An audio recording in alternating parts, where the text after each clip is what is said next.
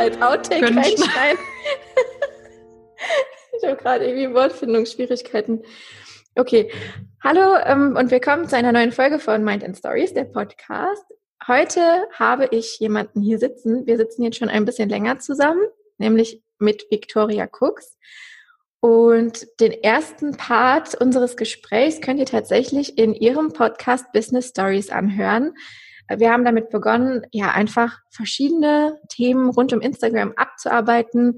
Gemeinsam sind da verschiedenste Fragen durchgegangen von, was ist eigentlich Feed Design? Ist das wichtig? Oder sind Follower wirklich alles? Bis hin zur Individualität auf Instagram.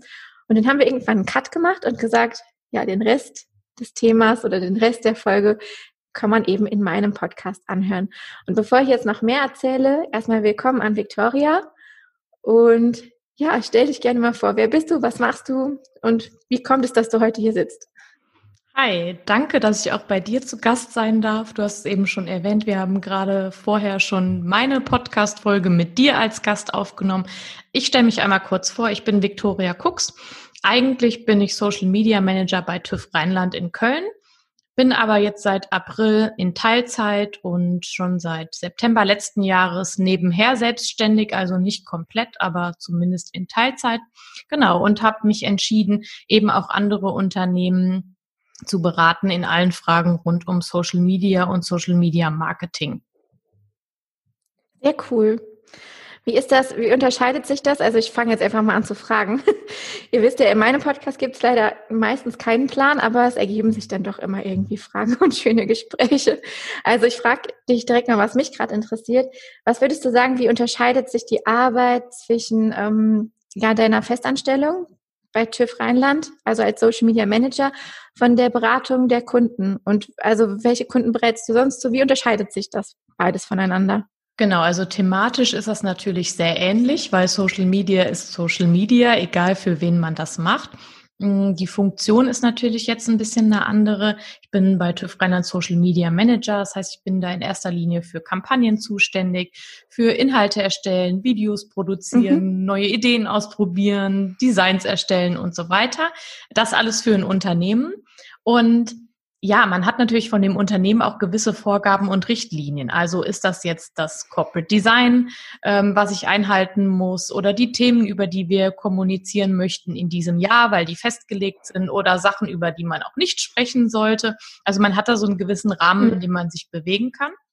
Und natürlich auch gewisse Medien, Plattformen, Kanäle, ähm, ja, einfach Möglichkeiten, wie man Social Media in welchem Ausmaß nutzen kann. Und für mich ist das ganz wichtig, dass ich niemals meine Kreativität verliere und nicht so in so einen Tunnel gerate und irgendwie nicht mehr links, nicht mehr nach links und rechts schauen kann und ähm, ja sozusagen in meinem Thema von meinem Beruf gesteuert irgendwie festhänge. Und das passiert jedem zwangsläufig, wenn du mal so zwei, drei, vier, fünf Jahre in irgendwie dem gleichen Unternehmen gewesen bist, dass du einfach super tief in der Materie ja. drin steckst. Und über alles Bescheid weißt und dann natürlich auch den Bezug dazu verlierst, okay, das Publikum, der Nutzer, der mir da irgendwie zuschaut in Instagram Stories, der hat noch nicht mal ein Prozent von dem Wissen, was ich über den Laden habe, in dem ich arbeite. Mhm. Und da macht es mir Spaß, auch mal mit anderen Kunden nebenher zu arbeiten, die in einer ganz anderen Branche tätig sind. Also für Friseure oder für einen Verein aus meinem Ort. Ähm, da habe ich letztens ein Projekt gemacht mit einem Mühlenmuseum bei uns aus dem Ort. Also was ganz anderes, was nichts mit den Dienstleistungen ja. zu tun hat, die TÜV Rheinland anbietet. Und dann auch wieder ganz neue Herausforderungen. Der eine will ein Video, der anderen Podcast, der anderen Blogartikel und da vielleicht auch Dinge auszuprobieren, die einfach in meiner täglichen Arbeit nicht so eine große Rolle spielen, strategisch. Ja, sehr cool. Ich finde das äh, auch wichtig, was du gesagt hast, dass man, je tiefer man im eigenen Thema steckt und das entweder, wenn man das für sich selber macht oder halt, wenn man schon lange für ein Unternehmen arbeitet, ähm, desto eher wird man auch blind vor den Inhalten, die die Leute interessieren könnten, äh, weil man viel zu groß und viel zu komplex denkt. Ne? Also man hat immer das Gefühl, jede Info, die man rausgibt oder alles, was man rausgibt, müsste so riesengroß sein und so wichtig und so, ja, so neu auch. Aber Social Media funktioniert halt nun mal anders, ne? Also es geht ja gar nicht so, der, so sehr darum, dass wir immer die krassesten Infos teilen, sondern dass wir sie einfach so aufbereiten, dass die Leute, die vorher noch nichts mit dem Thema zu tun hatten, das sofort verstehen. Von daher finde ich das interessant, dass du das auch so sagst oder so siehst und dann auch gesagt hast, nee, dann brauche ich auch mal zwischendurch einen Break, um halt wieder so diese, diese, ähm, diesen Rückbezug zu gewinnen zu den einfachen Themen.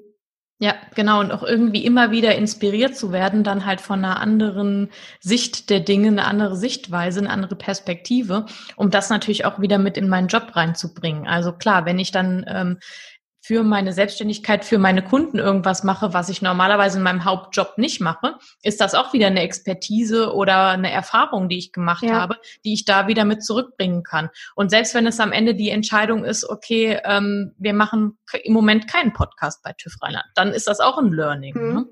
Ja, was mich noch interessieren würde dazu, arbeitet ihr, äh, nochmal, arbeitet ihr da in einem Team? Also gibt es mehrere Social Media Manager, weil das ja schon ein großes ähm, Unternehmen ist, TÜV Ja, genau. Wir sind im Moment sieben Social Media Manager in Deutschland ja. plus Chefs und mhm. ähm, haben aber da, wir, dadurch, dass wir international tätig sind, halt auch in allen Regionen nochmal ähm, Kommunikations- oder Marketingverantwortliche, mhm. die dann eben Social Media mit betreuen. Das ist vielleicht auch, ich weiß nicht, ob du da irgendwie noch spannende Insights teilen kannst, weil ähm, gerade dieses wie, wie arbeitet man eigentlich in einem Team zusammen oder wie erarbeitet man sich einen Team-Workflow für einen Social Media Account zum Beispiel. Ich glaube, das ist eine Herausforderung, vor der ganz viele stehen. Gerade auch, wenn man, selbst wenn man nur kleiner Einzelunternehmer ist und man möchte seine eigenen Social Media Aufgaben auslagern, zum Beispiel an einen Praktikanten, an einen Mitarbeiter oder vielleicht auch an einen Freelancer, dann entstehen ja schon diese Brüche, ne? dass man das Gefühl hat, okay, ich muss jetzt hier Prozesse etablieren, Strukturen schaffen und das, was eigentlich alles nur in meinem Kopf ist, ähm, so herunterbrechen, dass jemand anders die Aufgaben für mich übernehmen kann. Und da würde mich voll interessieren, gibt es da so Best Practices aus euren Workflows, wie ihr das im Team managt miteinander? Genau, also ich habe ja eben schon gesagt, dass wir sieben Personen sind und wir haben halt auch super viele Kanäle, weil wir so ein großes Unternehmen mit so vielen unterschiedlichen Themen sind. Also vielleicht noch mal einen Step zurück, bevor ich die Frage beantworte, damit alle abgeholt sind. Die meisten werden TÜV Rheinland von dem Führerschein kennen oder von der Hauptuntersuchung, also wenn ich mein Auto zum TÜV bringen muss. Ähm, ja. Wir machen aber noch viel, viel mehr, was die meisten überhaupt nicht auf dem Schirm haben. Also wir haben über 2000 Dienstleistungen und ähm, fünf Geschäftsbereiche. Ja, da beschäftigt sich ein Bereich eben viel mit dem Thema Mobilität, der andere Bereich mit dem Thema Produkte, also zum Beispiel, was dich interessieren dürfte, übrigens, by the way, ähm, Spielzeugprüfung. Ja, also mhm. ähm, alle Eltern. Genau, alle Eltern wollen natürlich, dass ihre Kids keine äh, gefährlichen Spielzeuge irgendwie zu Hause benutzen. Und äh, auch das ist so ein Thema, womit wir uns beschäftigen. Spielzeuge testen, bevor sie auf den Markt kommen, aber auch natürlich andere Produkte, nicht nur für Kinder. Ähm, Genau. Und das heißt, wir haben super viele verschiedene Themen, über die wir grundsätzlich sprechen können und haben uns dann auch entschieden, dass es auf manchen äh, Plattformen auch Sinn macht, mehrere Kanäle zu haben, die eben themenspezifisch nochmal ähm, gesondert für sich stehen. Das heißt, wir haben uns schon so ein bisschen organisiert, dass quasi jeder so seine ähm, Expertise hat, was die Kanäle angeht und so ein Fokus.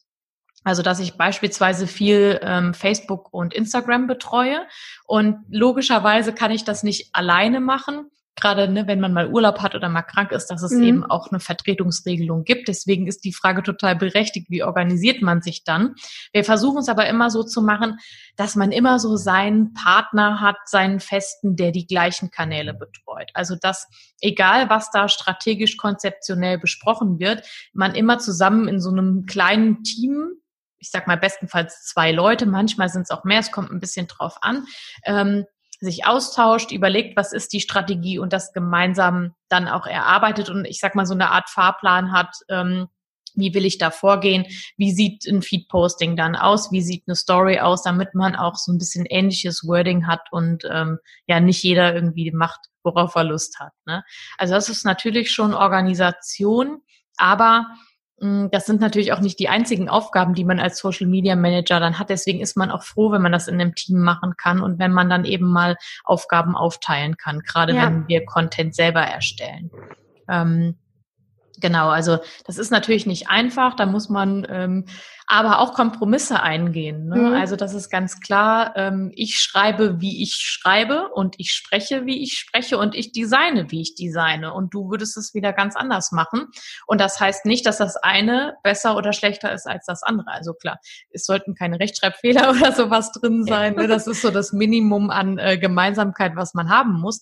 Aber ähm, grundsätzlich der Stil ist immer Geschmackssache, da gibt es kein richtig oder falsch und dann muss man halt auch einfach ein bisschen Kompromisse eingehen und sagen, ja, okay, ich lasse mich auch darauf ein, wenn ich Aufgaben teile, dass von dem anderen dann halt auch nochmal ein anderer Aspekt kommt, ne? Oder ein ja. anderes Design oder ein anderes Wording. Ähm, ja, das ist halt so.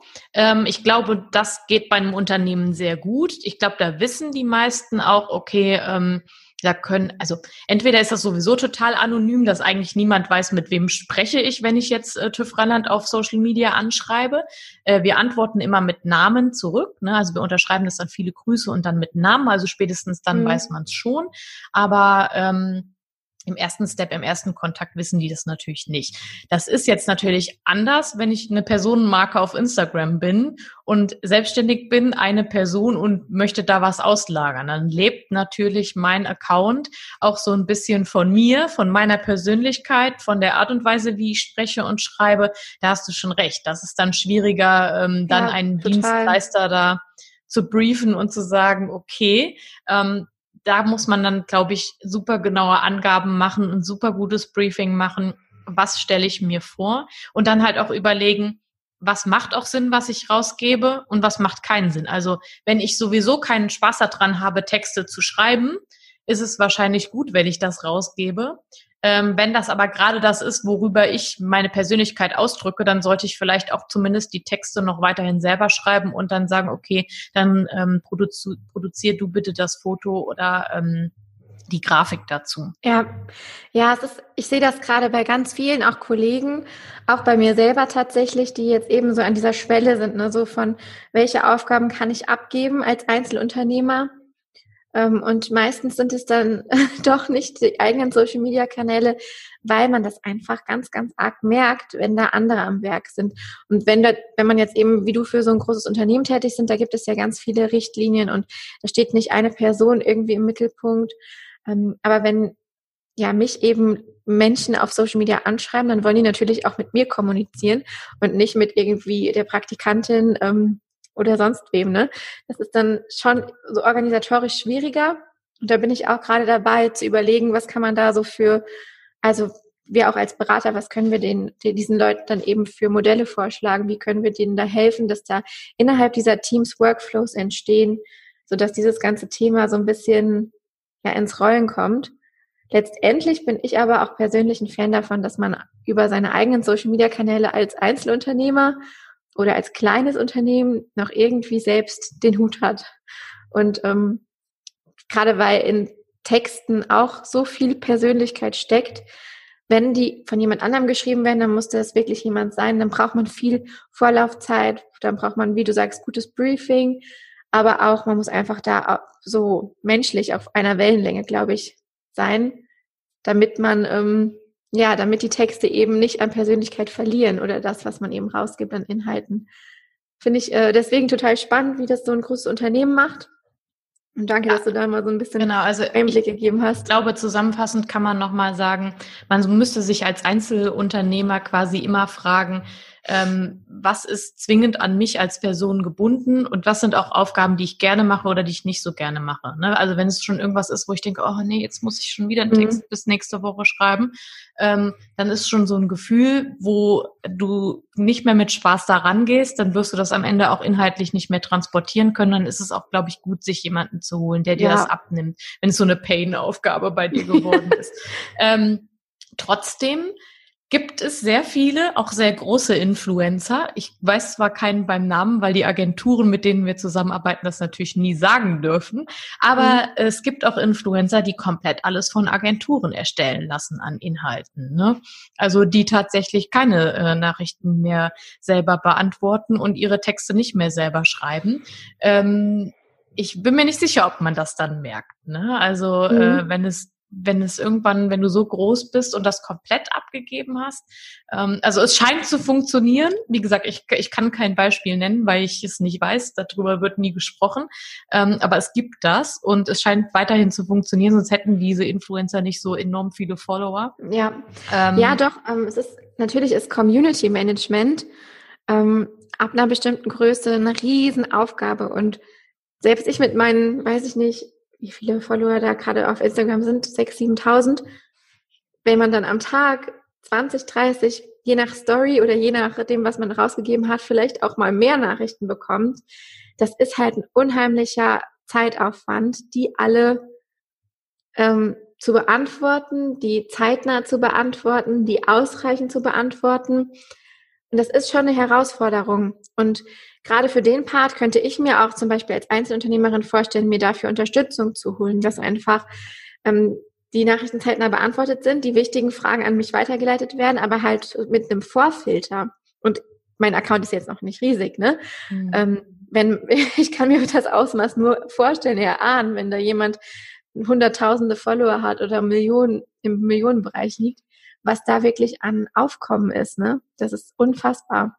Ja, Genau. Es gibt halt auch so Standardfragen, die natürlich auch ein Mitarbeiter für dich erledigen könnte. Ne? Also wenn es immer wieder ja. dieselbe äh, Antwort äh, ist oder dieselbe Frage ist, äh, was für ein was für ein Filter benutzt du oder mit welcher mit welchem Bearbeitungstool ähm, oder mit welcher App arbeitest du, da ist es dann eigentlich egal, ob du jetzt in Person da wirklich antwortest oder ob das ein Mitarbeiter für dich macht, ne? Weil letzten genau. Endes geht es um die Informationen, die du da transportierst. Ja, auf jeden Fall. Ich finde, was, was vielleicht noch ein ganz guter Tipp ist für alle, die zuhören, denen das auch manchmal so geht, dass die Fragen über den Kopf hinweg wachsen, ist wirklich, ähm, solange man das selber handelt, die Fragen, die man bekommt, mit in Inhalte zu verwursteln. also quasi zu gucken, was fordert die Community, was fragen die, was wollen die wissen, welche Gespräche tun sich auf und dann daraus neuen Content zu generieren. Das ist halt, das ist halt, man hat zwei Fliegen mit einer Klappe geschlagen. Ne? Man kann dann auf bestimmte Content Pieces verweisen, wenn die Frage öfter kommt und man macht auch genau den Content, den die Leute sehen wollen. Also das ist halt, ähm, habe ich auch für mich entdeckt. Ich teile jetzt super, super viel, was ich ständig als Fragen bekommen habe, wirklich auch als ähm, mein Inhalt, weil das ist ja genau das, was die Leute von mir wissen wollen. Und von daher finde ich das, ähm, ja, finde ich das sehr gut, dass man die Fragen dann auch dementsprechend recycelt. Und es hat auch den, den Vorteil, dass die Leute sich auch total gewertschätzt fühlen, wenn dann auf ihre Fragen öffentlich reagiert wird. Man kann das ja dann auch begründen. Ich beantworte das für alle in der Story oder in einem Posting in den nächsten Tagen. Und dann sind die meisten auch happy. Aber ähm, ja, also gerade das mit den Fragen, das finde ich halt, ähm, oder generell mit dieser Nachrichtenkultur ähm, finde ich sehr spannend, beobachte das auch fleißig. Ähm, muss aber sagen, dass das, glaube ich, viele von Herausforderungen stellt. Allein vom, von der Bewältigung her, äh, zeitlich gesehen, als auch eben teilweise das, was dann da kommt, dass das einfach auch Fragen sind, ne, die jeder sofort mit einer Google-Anfrage gelöst hätte. Und da muss ich dann auch sagen, ähm, ist es auch eine Art von Community erziehen, wenn man auf solche Fragen dann eben nur sporadisch eingeht oder halt sagt, guck selber nach. Das, ähm, das kommt wahrscheinlich immer im ersten Moment ein bisschen komisch, aber die Leute sind so abhängig davon, dass die sofort immer eine Antwort von allen bekommen dass die halt sich meistens gar nicht mehr selber Gedanken machen. Und das finde ich auch eine ganz gute Überleitung, weil wir ja eben von in der ersten Folge bei dir auch viel von Individualität gesprochen haben. Und weil du jetzt meintest, es kommen auch viele Fragen, was für ein Filter benutzt du, welche Kamera benutzt du, mit welcher App hast du das und das erstellt, ähm, welche Vorlagen benutzt du. Und ja, wir sind eigentlich jetzt wieder mittendrin im Thema Individualität. Also inwiefern sollte man ähm, ja, sollte man auf so Fragen reagieren? Was denkst du? Ähm, fördert das dann eher, dass die Leute dich kopieren und genau das Gleiche machen wollen wie du? Oder ähm, wie kann man die Leute dazu bringen, dass die auch ihre eigenen Dinge aufleben lassen oder ihre eigenen Ideen nach draußen bringen? Genau, also fangen wir vielleicht mal mit der grundsätzlichen Frage an. Wenn ich eine Frage bekomme, wenn mich jemand anschreibt, und das, so machen wir das bei TÜV Rheinland genauso, dann will derjenige ja gehört werden, der mir da irgendwas schreibt. Und er hat mhm. eine Frage und er will die auch beantwortet bekommen. Und wir erleben das total häufig, dass die schon total happy sind, wenn ich einfach zurückschreibe, ja, ich habe das gesehen. Und selbst wenn ich es jetzt heute nicht schaffe oder was wir halt in meinem, in meinem Hauptjob bei TÜV Rheinland oft haben, ich als Social Media Manager kann diese Fachfrage gar nicht beantworten, weil ich gar nicht der Experte für Tuning am Auto oder irgendwas bin oder eben Produktprüfung an Spielzeug, ja. Das heißt, ich persönlich kann das gar nicht beantworten ich bin in Anführungsstrichen nur der Social Media Manager und muss diese Frage erstmal weitergeben. Aber die Leute sind schon super dankbar, wenn ich nur schreibe, ich habe deine Frage bekommen, ich leite die an den Experten weiter und ich melde mich zeitnah mit der Antwort. Dann sind die schon total happy. Und dass das, was du eben sagtest, sich gezwungen zu fühlen, ähm, bei einer gewissen Größe, wenn man dann auf einmal zwei, 20, 30, 100 Nachrichten per Tag hat, ähm, denen alle zeitnah zu antworten. Ja, die erwarten schnell eine Antwort, aber das muss nicht immer die ausgefertigte Antwort sein mit der Liste von Linktipps, die du hast oder Apps oder sowas. Das kann auch sein wie, ich habe deine Frage bekommen, wie du eben sagtest, ich gehe morgen in der Story darauf ein oder äh, ich melde mich morgen bei dir, weil heute schaffe ich es nicht mehr. Das, das ist denen dann total egal. Und selbst wenn du die eine Woche warten lässt, haben wir auch schon gemerkt, dass das nicht schlimm ist. Ja, ähm, zum Thema Community Management. Hauptsache, du hast halt einmal eine Reaktion von dir gegeben und gesagt, ja, ich habe das mitbekommen und ich gehe noch darauf ein und ich nehme deine dein Feedback, deine Frage, wie auch immer ernst. Also das mal so grundsätzlich. Man muss sich nicht unter Druck gesetzt fühlen sofort immer alles zu beantworten am gleichen Tag oder noch bis spät in die Nacht. Da arbeiten wir auch gerne äh, mit diesem normale Bürozeitenprinzip. Ne? Also, dass man sagt, ich beantworte in meiner normalen Bürozeit die Fragen und eben nicht mehr abends um 10 Uhr auf der Couch. Ähm, das muss dann bis zum nächsten Tag warten. Und die Leute sind da meist echt gar nicht irgendwie undankbar oder dann ähm, sauer oder sowas, sondern die wollen das halt bei sich aus dem Kopf haben, eben die Frage stellen und denken dann ja, okay, dann bekomme ich in der nächsten Zeit irgendwann eine Antwort. Ähm, also das vielleicht mal so, um den Druck irgendwie rauszunehmen. Ich finde, das kommt so ein bisschen drauf an, was du eben gefragt hast, ne? Wie viel inhaltlich beantwortet man, wie viele Tipps gibt man, um diese ja. Individualität zu wahren? Kommt ja so ein bisschen drauf an, ähm, was du auf Instagram vorhast und wer du da bist und was du da machst. Ja. Ne? Also wenn ich ein Dienstleister, ein Coach bin und zu einem gewissen Thema, sagen wir jetzt, wie wir beide zum Thema Social Media beraten, dann ähm, sind diese Fragen nach Apps, welchem Equipment, was funktioniert gut, wie auch immer, natürlich ja Teil von unserer Arbeit, von unserer Expertise, die auch gefragt wird. Das heißt, in gewisser Weise ist ja das, was wir veröffentlichen auf Social Media, so ein kleines Anteasern, so ein kleiner Snack. Hier, das ist das, was du von mir erwarten kannst, wenn du mit mir zusammenarbeitest. Also ich zeige, dass ich irgendwie was weiß, was der andere vielleicht noch nicht weiß, dass ich demjenigen wirklich weiterhelfen kann. Von daher äh, macht dieses Herausgeben von Tipps und ähm, so ein bisschen was preisgeben, was man auch selber macht, macht ja irgendwie dann immer Sinn am Ende. Ähm, jetzt ist ja auch, wenn ich eine App empfehle zur Bildbearbeitung, nicht unbedingt gleich gesagt, dass das dann eins zu eins aussieht wie mein Inhalt. Das würde jetzt ein bisschen an der, an der Person liegen, die das dann in Anspruch nimmt. Ne? Wenn ich ihr aber nur sage, ich ähm, nutze Canva als äh, Online-Bearbeitungstool äh, für meine Grafiken, dann hat derjenige den, das Tool und die Grundlage ähm, damit zu arbeiten, hat vielleicht vorher nicht gewusst, wie man das macht oder hat gesagt, hm, ich kann kein Photoshop, InDesign, Illustrator, wie auch immer bedienen, weil das alles ähm, total professionelle Grafikdesign-Programme sind. Ich habe ihm also das Handwerkszeug gegeben und jetzt muss derjenige halt schauen, was mache ich draus. Ne? Und was ich dann draus mache, ist natürlich dann in der Hand von jedem Einzelnen. Es wird immer Leute geben, das haben wir schon eben in meiner Folge gesagt, es wird immer Leute geben, die sich super stark an anderen Konkurrenten, Wettbewerbern oder auch fachfremden Themen orientieren und sogar Sachen eins zu eins übernehmen. Aber es wird natürlich auch Leute geben, die sagen, okay, mir hat nur diese eine Info gefehlt, welche App es tatsächlich ist. Und jetzt kann ich losgehen und super gute Inhalte für mich individuell ja. erzeugen. Also es ist so ein bisschen eigene Verantwortung auch tatsächlich, glaube ich. Ja, definitiv. Ich finde das nur so spannend, weil ich auch ganz oft die Frage bekomme, ob jetzt in meinen Online-Kursen oder auch schon mal, wenn ich mich so umhöre, ähm, wo macht man den Cut zwischen eben dem, was man auch kostenlos als Dienstleister beantworten, ähm, auch rausgeben kann an Inhalten und eben dem bezahlten Content. Ich glaube, das ist eine, eine Riesenfrage und gerade wenn wir bei dem Thema Nachrichten bleiben, ähm, finde ich es auch ganz, ganz, ganz legitim, dass man bei bestimmten Fragen sagt, hier, ähm, ich kann dir den und den Hinweis geben, ähm, alles andere ist Teil meines Angebots XY. Ähm, ich schicke dir gerne bei Interesse alles zu oder wir machen einen Termin für eine Einzelberatung aus. Ich finde das mittlerweile völlig legitim und ich habe lange, lange, lange dafür gebraucht, um auch in dieses Mindset zu kommen, dass ich meine Beratungsleistung oder generell meine Dienstleistung auch wirklich zeigen und anbieten darf und dass das nicht irgendwie äh, frech oder ähm, ja, wie sagt man, dass das nicht äh, mir fehlt das Aus, Wort. Ausnehmen genau, ist von dem Ja, Moment. oder aufdringlich in ja. dem Moment ist, sondern die Leute, die wollen etwas von mir und ich habe eine Masse an Content online, eine Masse, die man wochenlang konsumieren könnte, wenn man das möchte. Und ähm, alles, was darüber hinausgeht, ähm, da muss ich dann immer abwägen, kann ich das jetzt, kommt, äh, oder passt das noch in den kostenlosen Umfang oder gehört das eben zu den Produkten, die ich anbiete? Also wo kann ich dann auch eben so diese Conversion machen, ne? Weil ich sehe ganz klar, dass die DMs bei Instagram, also die Direct Messages, ein, ein Conversion-Kanal sind, um halt Interessenten zu Kunden zu machen. Und das ist ja, wenn wir, also ich versuche halt immer so ein bisschen auf die Business-Sicht dann auch wieder von Instagram zu gucken.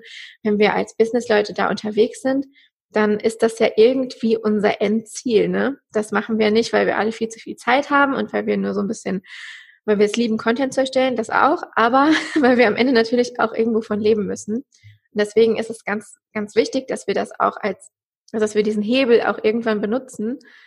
Ähm, ja, finde ich sehr schwer, sehr schwierig, das zu definieren. Aber ich sehe das immer wieder, dass das so ein Schmerzpunkt ist. Sorry, ich muss mal meine Mails ausschalten.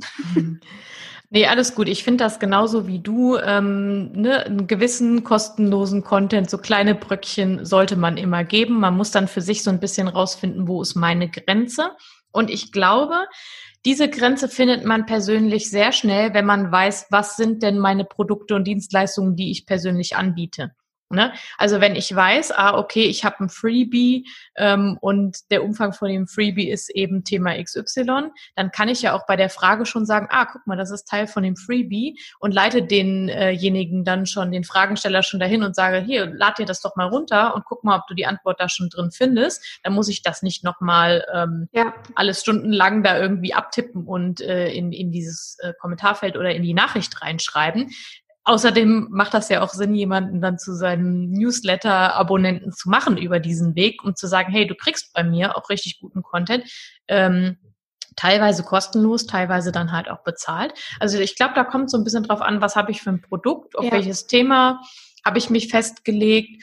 Ähm, was, was gebe ich da und was nicht. Und ich finde das vollkommen legitim, dann zu sagen, okay, nee, das ist Teil meines Online-Kurses, das ist Teil meines E-Books, das ist Teil meiner persönlichen 1 zu 1 Beratung, das geht bis hier und dann nicht weiter. Oder ich habe das schon mal angerissen hier im Blogartikel hier und dann darauf zu verweisen oder auf eine Podcast-Folge. Also ich glaube, da muss man so eine gesunde Mischung einfach für sich Auf jeden finden. Fall. Ja. Und das betrifft übrigens nicht nur uns Berater, ähm, sondern das betrifft eigentlich ganz viele. Ich habe neulich mit meiner Friseurin gequatscht, die meinte, dass sie auch so unfassbar viele Anfragen über Instagram bekommt, ähm, mit Bildern, wo Leute dann einfach Bilder zuschicken und sagen, ich möchte diese Frisur haben, was kostet das?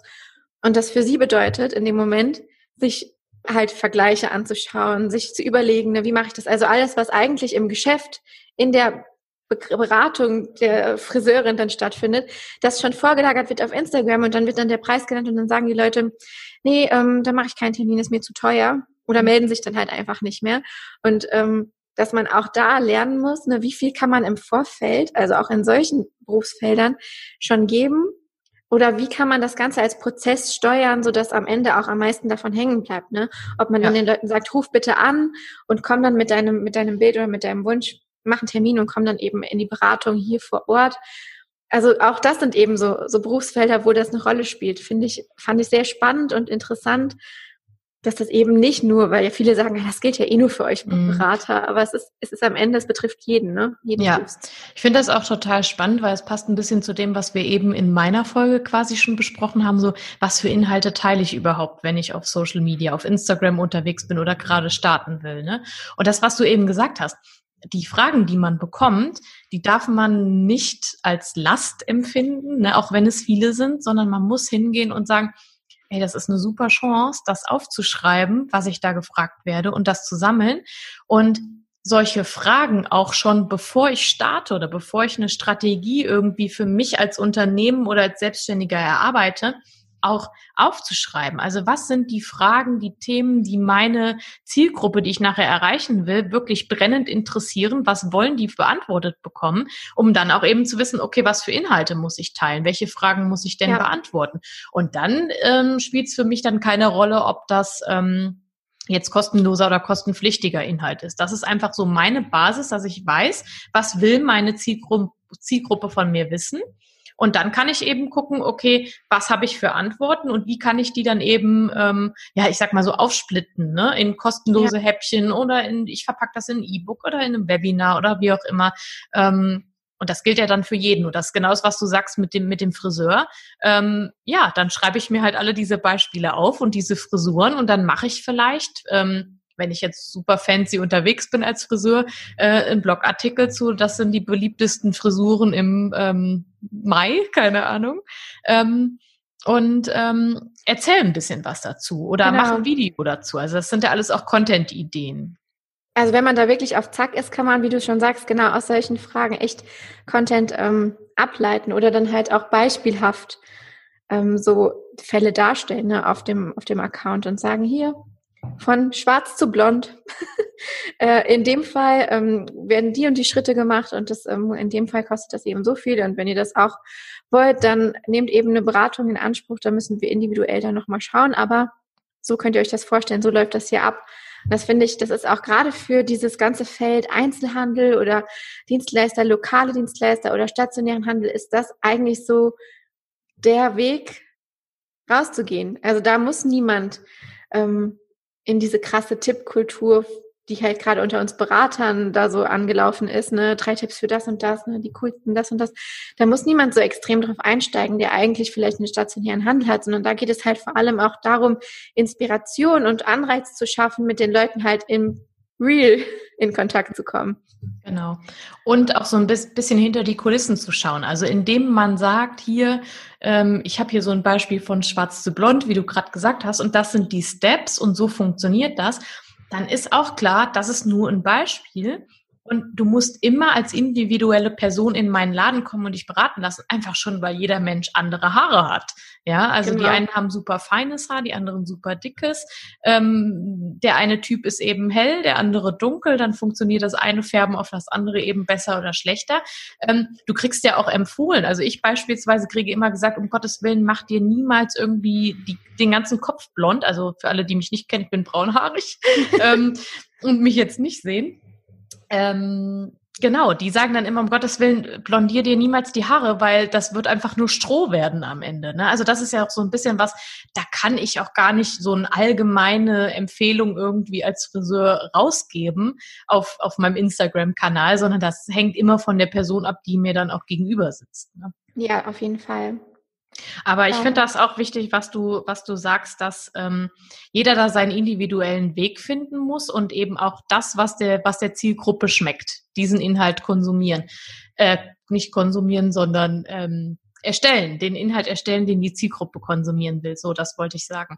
Und es hilft eben nichts, nur auf irgendwelche Trends aufzuspringen, ähm, was andere gerade machen oder das ähm, alle irgendwie dieselben Templates und Vorlagen verwenden, weil letzten Endes ist es dann alles eins zu eins austauschbar und du kannst dann mit deinem Account nicht mehr die Standardfrage jedes Konzepts beantworten, nämlich was ist das Besondere an dir und warum soll der Kunde zu dir kommen, bei dir kaufen, bei dir eine Beratung buchen, äh, sich von dir die Haare machen lassen. Ähm, wenn du das schon nicht über deinen Instagram-Account in dem Fall transportieren kannst, weil das eins zu eins austauschbar ist mit den Tipps und Tricks von allen anderen, dann hast du dann schon verloren. Hm, dann fehlt auf jeden Fall das Alleinstellungsmerkmal. Und das ist ja tatsächlich so. Es gibt ja nichts auf Instagram, was es nicht schon gibt. Ne? Also ja. egal in welcher Branche und so nischig unsere Nische auch sein mag, ähm, egal wo wir uns da befinden, alles hat es irgendwie schon mal gegeben. Und es gibt mindestens eine andere Person, die das auch macht und vielleicht auch, die das ähm, so rein oberflächlich betrachtet noch besser, toller, schöner, schneller, cooler macht als du. Mhm. Und deswegen, ähm, wir haben eben quasi abgeschlossen mit dem Punkt, Instagram hat immer was mit dem Mindset zu tun. Oder ähm, eine Instagram-Strategie gründet eigentlich immer auf einem gesunden Instagram-Mindset. Das war so unser Schlusswort in deiner Folge. Und wir haben gesagt, wir wollen hier dann nochmal dran anschließen. Und ich finde, das passt gerade ganz gut, dass ja, um überhaupt mit seiner individuellen Botschaft rausgehen zu können, ja letztendlich erstmal einem selbst klar werden muss, was ist überhaupt meine Botschaft oder was ist das Besondere, warum soll der Kunde mich buchen, was ist mein USP? Ähm, und da kann ich schon, bevor ich dich jetzt frage, was du dazu sagst, sagen, das USP ist meistens die Persönlichkeit. Ja. Ne? Also wir unterscheiden uns alle durch unsere Persönlichkeit. Willst du das auch so unterstreichen? Ja, ich hätte jetzt genau das Gleiche geantwortet. Also was ist dir vorweggenommen? Genau.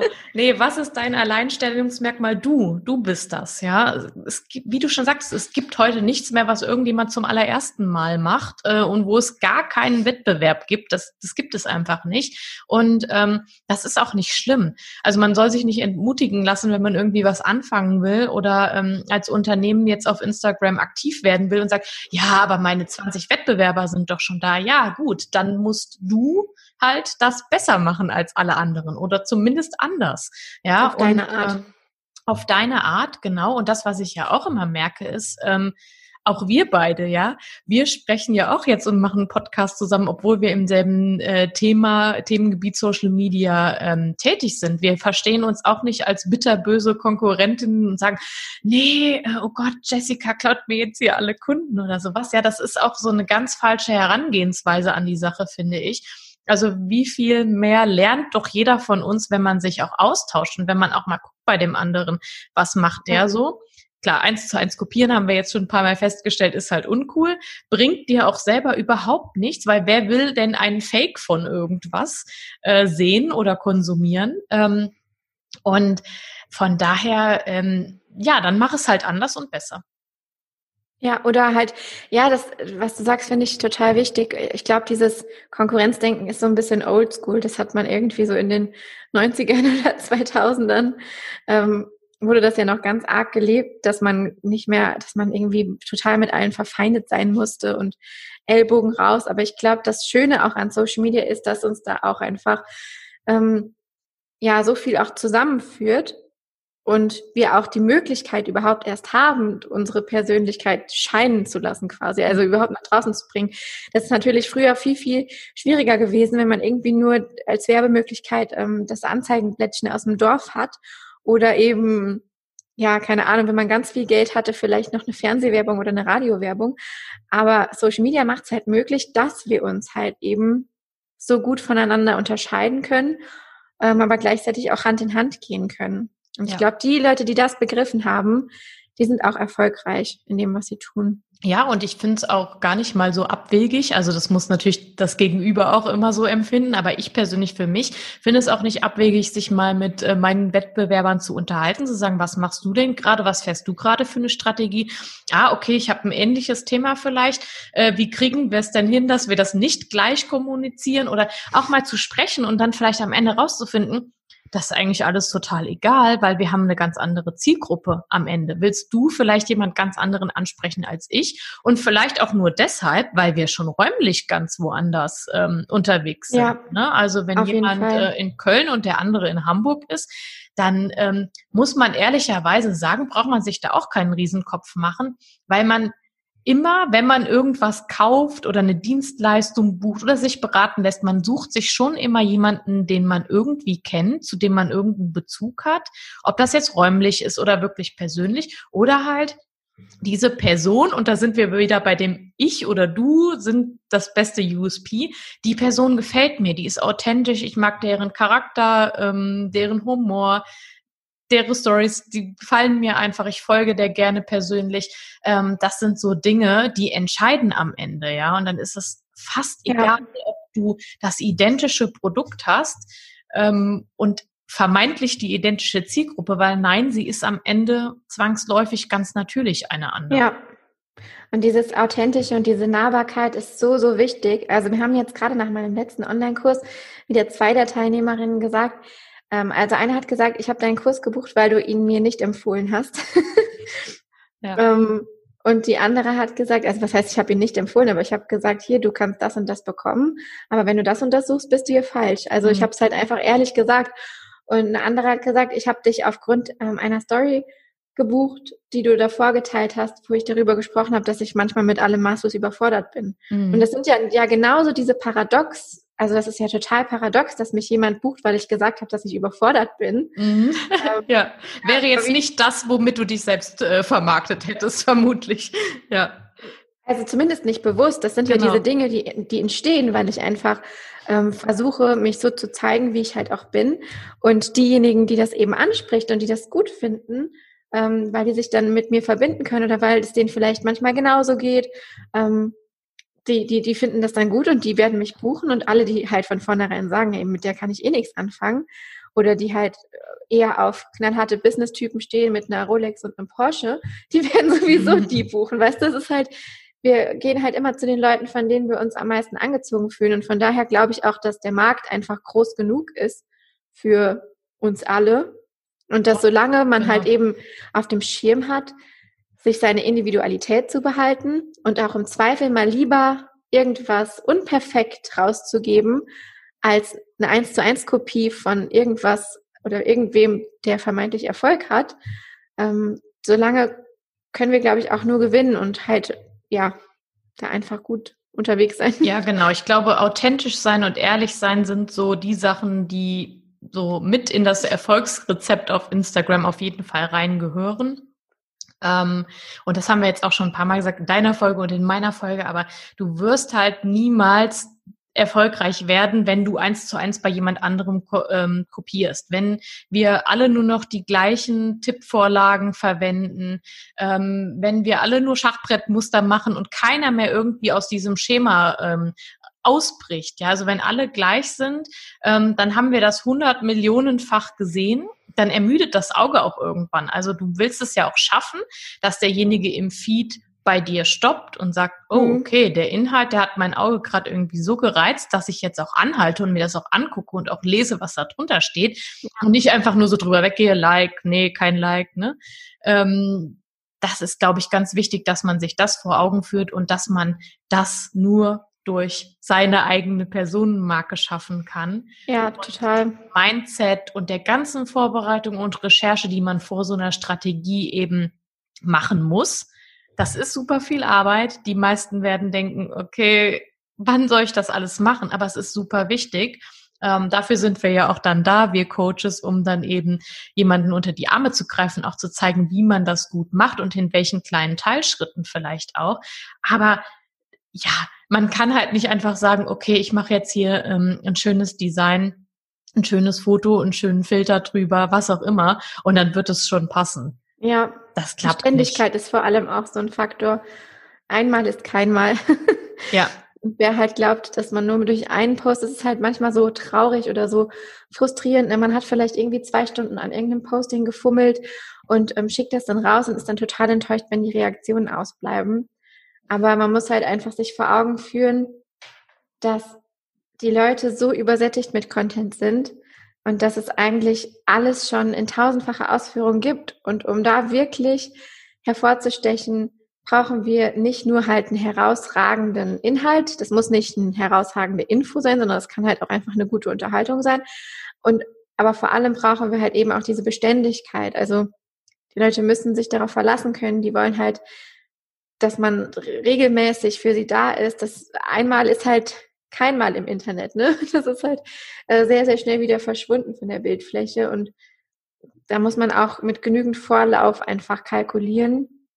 Und ich würde sagen, bis ein Instagram-Account so richtig anläuft, muss man mindestens ja sechs Monate bis vielleicht sogar zwölf Monate investieren, um halt dann vielleicht sagen zu können, ich habe jetzt so ein Grundrauschen erzeugt, ich habe jetzt eine Sichtbarkeit, die Leute nehmen mich wahr und vorher war ich halt gar nicht da. Ne? Das ist halt auch so wichtig für gerade alle, die neu starten, sich dann nicht zu übernehmen und halt auch vielleicht, bevor man in die Selbstständigkeit startet, bevor man irgendwie die großen Pläne hat, schon zu beginnen mit Social Media Arbeit, um halt, wie gesagt, dieses Grundrauschen, so eine Grundsichtbarkeit einfach aufzubauen und nicht halt dann enttäuscht zu sein, wenn man dann halt jetzt, heute ist mein großer Launch Day, heute gehe ich online und dann passiert halt nichts. Das entmutigt halt ungemein. Und deswegen da auch so der Appell, da einfach Geduld zu haben und halt wirklich, ja, am Ball zu bleiben. Genau. Ich, äh, sich ja, immer zu fragen, was ist quasi auch der Mehrwert für den Nutzer? Ne? Also ja. was will der von mir sehen und warum soll der mir folgen? Nur weil ich heute da bin? Oder ähm, was, was ist mein USP? Warum folgt der mir? Was ist meine Besonderheit? Ähm, und ich glaube, das können wir immer wieder nur unterstreichen. Und ja, es ist eben nicht nur ein schönes Design. Ja, definitiv. Ja. Ich mache gerne übrigens die Content-Strategie äh, mit meinen Kunden oder auch in meinen Kursen anhand eines Ü-Eis. eine sehr unkonventionelle Methode. Aber in dem Ü-Ei steckt so viel drin und ohne jetzt da zu viel vorwegzunehmen oder zu verraten, das könnt ihr dann gerne bei mir machen. Ähm, ja, das Ü-Ei, wie der Name schon sagt, ne, dieser Überraschungseffekt steht eigentlich über allem. Also es muss immer wieder diese, wow, was macht's denn jetzt wieder? So, wow, oh, was ist denn hier drin? Ne? Man weiß, da ist irgendwie es ist immer gleich verpackt, ne? es hat immer die gleiche Verpackung, es ist immer der gleiche Aufbau.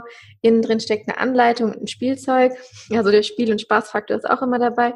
Ähm, aber dieser Überraschungseffekt ist so das, was, was einen ja kitzelt, das Ü-Ei überhaupt zu kaufen. Und deswegen ist es ähm, so eine Metapher, die ich für mich entdeckt habe, die eigentlich ganz treffend ist, um so eine Content-Strategie oder zu verstehen, so worauf es eigentlich ankommt. Ja, finde ich auch sehr cool. Muss ich mir merken.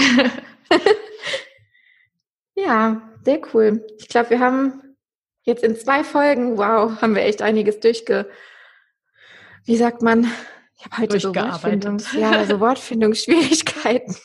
Ich glaube, das liegt an den Pollen. Ich war eben draußen und innerhalb von äh, fünf Minuten war ich gefühlt ganz gelb. Dann bin ich auch noch eingeschlafen in der Sonne nach dem Mittagessen. Hast ja. du denn Allergie? Oder? Ja, voll. Ja, okay. Aber äh, komischerweise auch, ähm, ich bin ja jetzt schwanger, sind meine Allergien total zurückgefahren. Also normalerweise muss ich mich auch immer mit Allergietabletten voll pumpen um diese Jahreszeit und äh, brauche eigentlich gar nicht vor die Tür zu gehen, weil dann sofort alles anfängt zu tränen. Mhm. Ich kann normalerweise keine Äpfel essen. Und jetzt gerade ist alles anders. Ich esse Äpfel, ich liebe Äpfel. Ich esse die jeden Tag und macht mir nichts aus. Und draußen geht's auch noch. Also es ist nicht so schlimm wie sonst und ich komme auch ohne Tabletten und so aus. Also ja, das ist schon mal gut. Ja. Der Körper ist irgendwie crazy. Ja, ja, das hört man ja oft. Nee, ich habe Gott sei Dank auch keine Allergie. Das heißt, ich werde jetzt auch gleich noch ein bisschen das schöne Wetter genießen. Ja. Und ähm, ja, ein bisschen die Sonne aufs Gesicht scheinen lassen. Auf jeden Fall. Ja, vielen, vielen Dank, dass du auch hier bei mir im Podcast warst. Sehr gerne. Also wie gesagt, hört mal ähm, rein in die erste Folge oder in den ersten Teil unseres Gesprächs. Und ähm, ja, wie auch immer, in welcher Reihenfolge man auch immer diese beiden Folgen hört, ich glaube, es macht beides irgendwie Sinn am Ende des Tages. Wir haben ja jetzt hier doch viel über Community Management gesprochen, was ich super interessant fand ähm, und wo auch viel dabei war, gerade auch aus deiner Sicht als ähm, Social Media Managerin für ein Unternehmen, nochmal so eine andere Perspektive auf die Dinge. Und ja, ich würde sagen, können alle einen Stift und Block äh, zur Hand nehmen, beide Folgen anhören, sich ganz viel notieren. Ich glaube, da waren ganz viele Tipps für den Start oder auch das Weitermachen, ähm, das Ausarbeiten einer Strategie für Instagram dabei. Also hoffe ich zumindest. Das denke ich auf jeden Fall.